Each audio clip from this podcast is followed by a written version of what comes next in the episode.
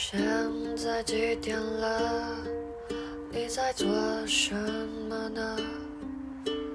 我们有多久没有说话了呢？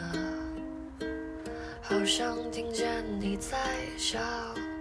今天有没有吃饱？刚洗完澡，玩完猫，还是已经睡着？好想闻到你味道，看看你简白的照，不知道你现在好不好？有没有少了点烦恼？然后高潮我不会唱，这是一首酸歌，这是一首魏如萱的酸歌，这首歌叫《晚安晚安》，反正魏如萱肯定是会法语的。我我没查过这个这个知识点，但是我觉得他肯定会法语。第一，每次他的歌里面有法语的时候，那个那个出现的场景都特别恰当。然后第二就是他的发音，我觉得我不觉得是一个不会法语现学的一个表现。然后说回正题，那今天分享的是一个。我想你的表达，因为这首歌我不会唱的那个高潮就是两句法语，Mon chéri, tu me manques, bonne nuit, bisou, bisou。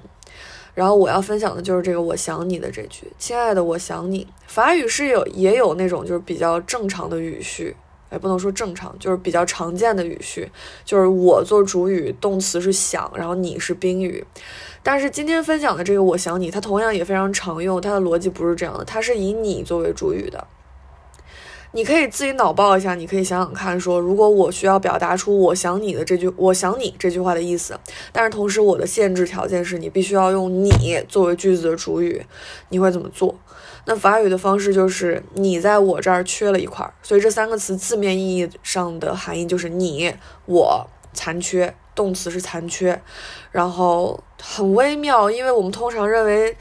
就是去思念对方的那个人才是这个动作的主体，然后他才拥有一切的支配权。但是现在我们把这个神圣的、神圣的角色交给了这个句子本来的承受者，他在做这样这样一个主动的动作。然后我认为这是一个非常非常微妙和有趣的事情。我们从来没有赋予过被思念的人这样一个主动的地位，但是其实，在两个人关系里面，他们本来就是，我觉得被想念的那个人才是占有。